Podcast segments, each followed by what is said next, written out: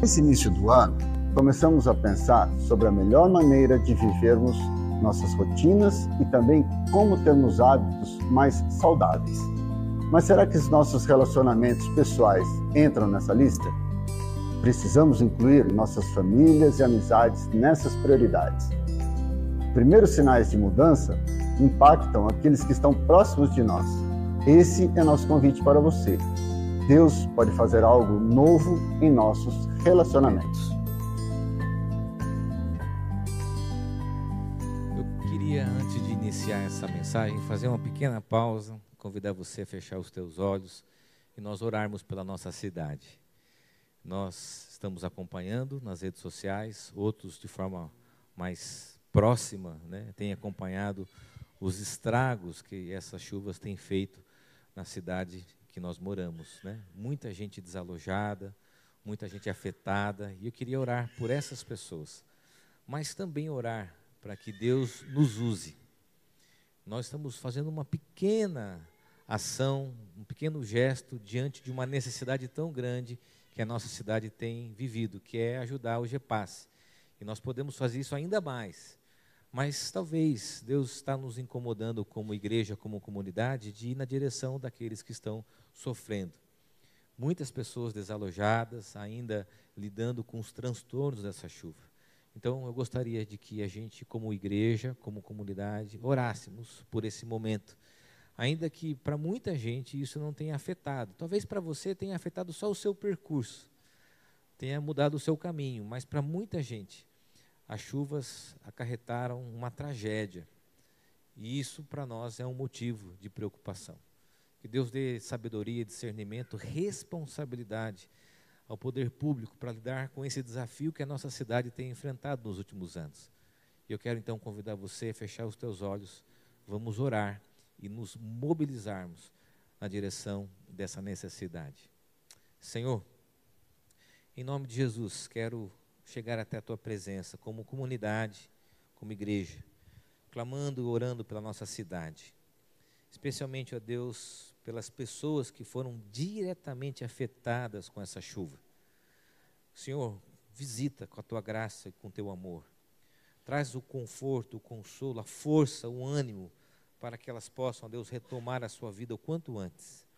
Mas também nos incomoda como igreja de irmos na direção das pessoas que precisam. É a nossa oração e é o nosso pedido em nome de Jesus. Amém. Amém.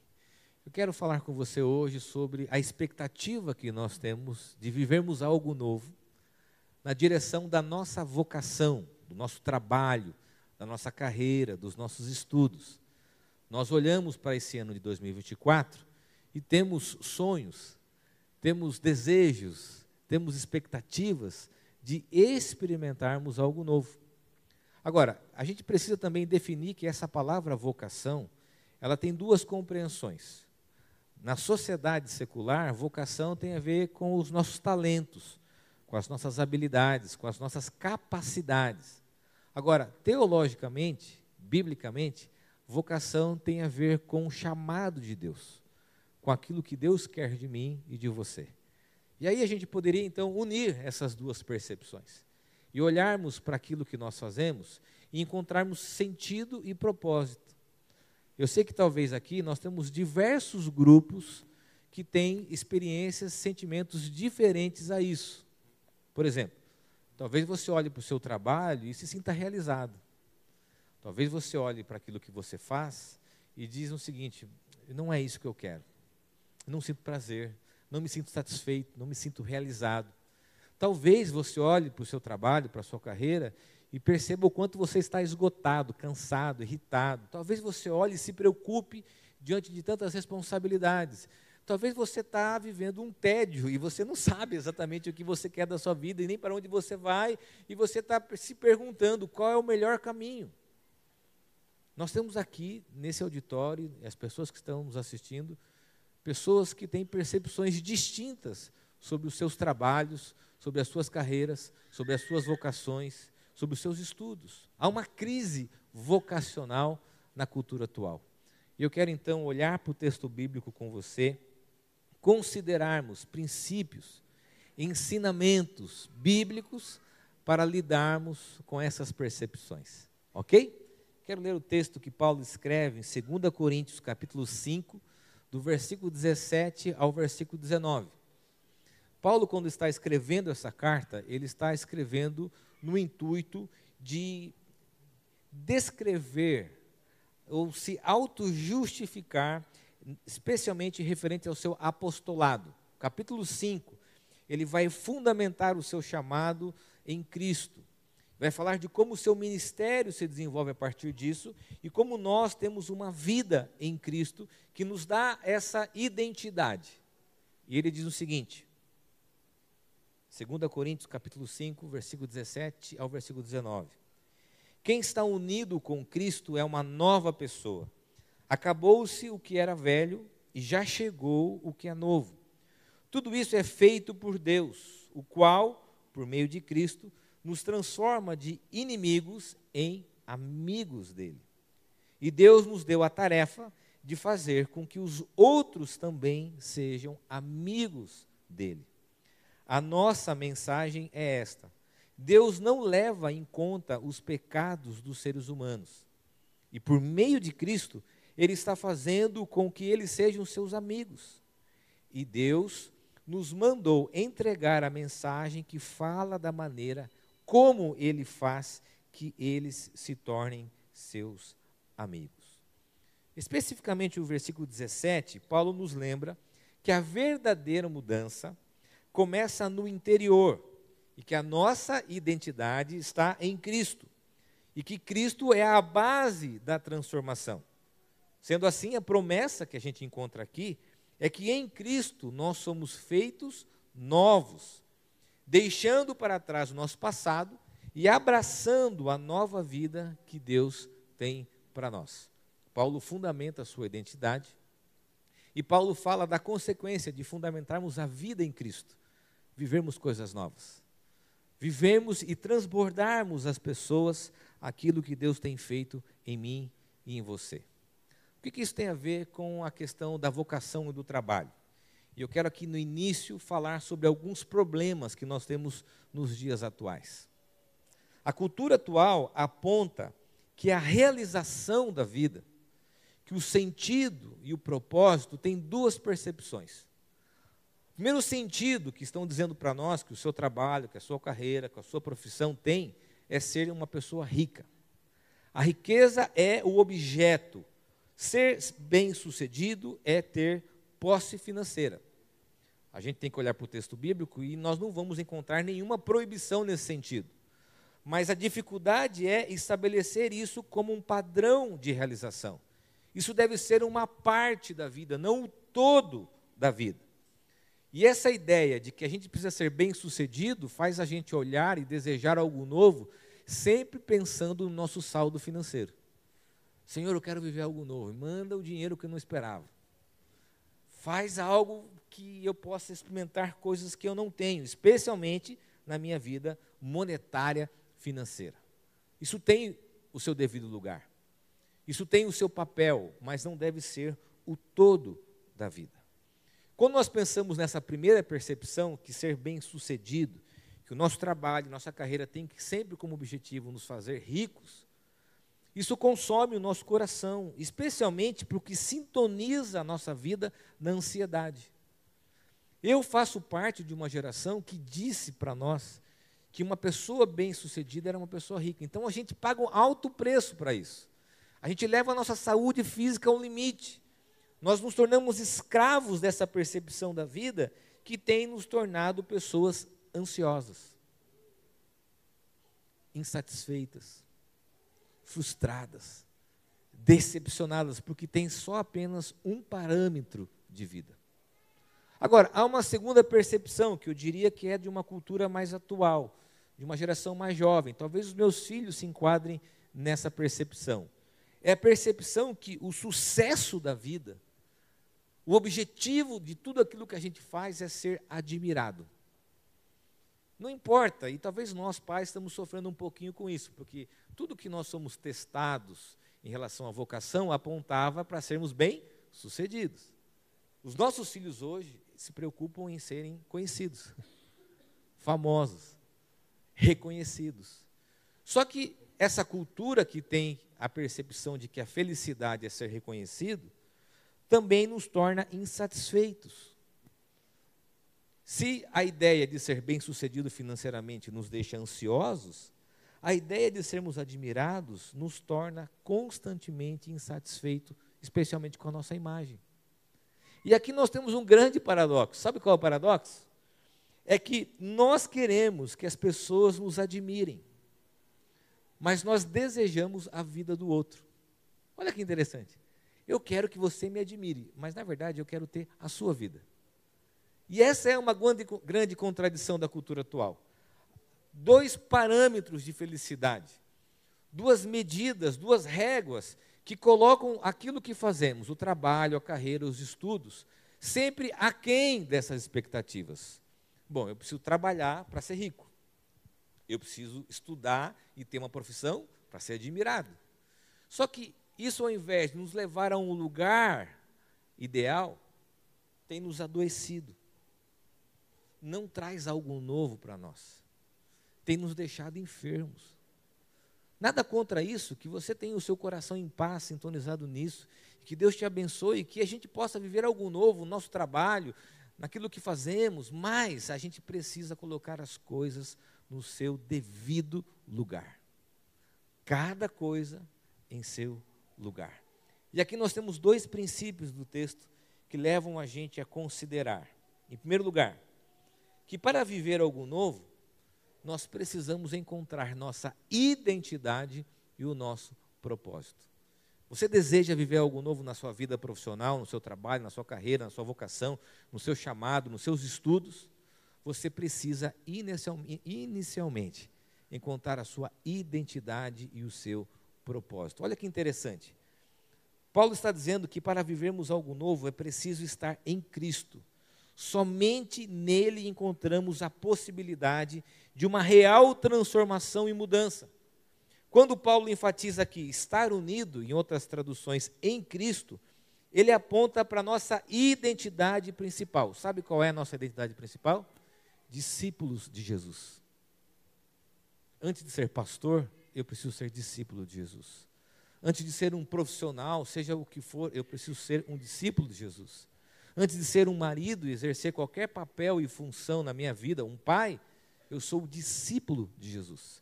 E como discípulo de Jesus, eu estabeleço que a referência sobre a minha vida, o padrão, a influência sobre aquilo que eu sou e aquilo que eu faço, passa pela vida de Jesus. E aqui eu quero mexer em alguns deuses da cultura se a pessoa que você estabelece como influência da sua vida, como um modelo, como um paradigma de uma pessoa bem-sucedida, se você olha para essa pessoa e você não encontra palavras de Jesus em seus lábios, mude as suas referências. Se a pessoa que exerce, de alguma maneira, essa influência, dirigindo o conceito daquilo que é ser bem-sucedido, é antagônica, contrária àquilo que nós encontramos na vida de Jesus, nas palavras de Jesus, no ministério de Jesus, você precisa rever suas referências. E eu tenho visto muita gente sendo enganada por um padrão de felicidade que nós não encontramos na vida, nas palavras e no ministério de Jesus. A gente precisa entender que quando nós não sabemos a nossa identidade, nós somos levados a ser aquilo que nós não somos. Por isso que para viver algo novo, como Paulo está nos ensinando, nós precisamos olhar para a nossa relação com Deus e para o fato de que a nossa identidade está em Cristo. Eu quero fazer aqui algumas perguntas para você. Quando nós questionamos sobre o porquê de fazermos o que fazemos, nós devemos incluir a seguinte pergunta, e essa é a principal pergunta para nós vivermos algo novo em 2024. O que Deus quer de mim? Essa é a pergunta. O que Deus quer de mim? Ou então inserimos a reflexão: isso agrada o coração de Deus? Essa deveria ser a nossa pergunta quando nós olhamos para aquelas, para aquelas pessoas, ou porque aquilo que a cultura nos diz ser felicidade, e nos perguntarmos: é isso que Deus quer de mim? Eu me lembro que quando eu cheguei em casa, depois de assistir um filme chamado Lista de Schindler, e dizer assim: eu quero ser pastor, eu quero fazer teologia, eu quero servir a Deus. E cheguei em casa impactado por esse filme. Cheguei para minha mãe e falei: mãe, eu quero fazer teologia, vou para o seminário. A minha mãe me deu dois conselhos. O primeiro conselho que ela disse foi: olha, tem uma profissão. A vida de pastor é muito difícil e você pode enfrentar algumas dificuldades em algum, algum contexto. Então, tem uma profissão, pelo menos um curso técnico. Foi o que eu fiz. Fui cursar, ter uma profissão, e isso me ajudou durante o seminário. A segunda orientação que ela me deu, o segundo conselho, esse eu não consegui colocar em prática. Ela disse assim: não seja guloso, porque a maioria dos pastores são gulosos. Ainda estou nesse desafio muito sincera, eu procurei meu pai. Pai, olha, eu estou querendo ir para o seminário, eu quero dizer para você que eu vou parar de fazer o que eu faço, mas eu quero me programar para fazer teologia. Meu pai disse assim, ah, mas você só precisa perguntar o que Deus quer de você. Você não precisa me avisar. A pergunta que você tem que fazer é se isso é o que Deus tem para você. E eu acho que isso nós deveríamos fazer com os nossos filhos. Ao invés dessa preocupação exagerada com teste vocacional, profissão, e que tem criado uma pane, uma série de enfermidades, nós nos ajoelharmos e colocarmos as mãos sobre os nossos filhos e fazer a seguinte oração: Senhor, o que o Senhor quer para a vida dele? O que o Senhor quer para a minha vida? Essa deveria ser a pergunta fundamental para nós. O Paul Tripp tem um livro chamado Vocação Perigosa. Ele diz o seguinte: a graça une você a Cristo, dando-lhe não apenas uma nova identidade, mas também um novo potencial. Não é mais eu viveria, mas Cristo vive em mim. Preste bem atenção, eu quero que você se conecte a isso. Há um destaque para aquilo que Deus quer de nós. Isso aponta para a nossa finalidade e propósito. Essa é a pergunta que deveria ser recorrente em nossa vida. O que Deus quer através das minhas habilidades, dos meus dons, da minha capacidade? A nossa carreira não deveria ser um fim em si mesmo, mas um instrumento. O que nós devemos nos perguntar é a respeito do que Deus quer de nós. E aqui eu quero convidar você a fazer a seguinte oração todos os dias: Senhor, o que o Senhor quer de mim? O que o Senhor quer da minha vida? Agora, há uma segunda consideração nesse texto, que muita gente esquece, é apenas um destaque do versículo 17 para aquilo que Deus pode fazer, né? Vivemos algo novo, as coisas novas ficaram para trás. Há somente a leitura da dimensão pessoal, mas há uma dimensão relacional, que diz que para viver algo novo, é preciso fazer diferença na vida das pessoas. Para viver algo novo, é preciso fazer diferença na vida das pessoas. Paulo dá destaque à tarefa que os cristãos têm a partir da sua relação com Cristo. Somos chamados a um ministério de reconciliação. Deus nos chamou para vivermos de acordo com a sua vontade e o seu propósito. E esse chamado deve transbordar as pessoas que estão à nossa volta. Não é só sobre mim e Deus, é sobre eu e Deus e como essa minha relação transborda a quem está à minha volta. E aqui eu preciso fazer algumas perguntas indelicadas para algumas pessoas aqui.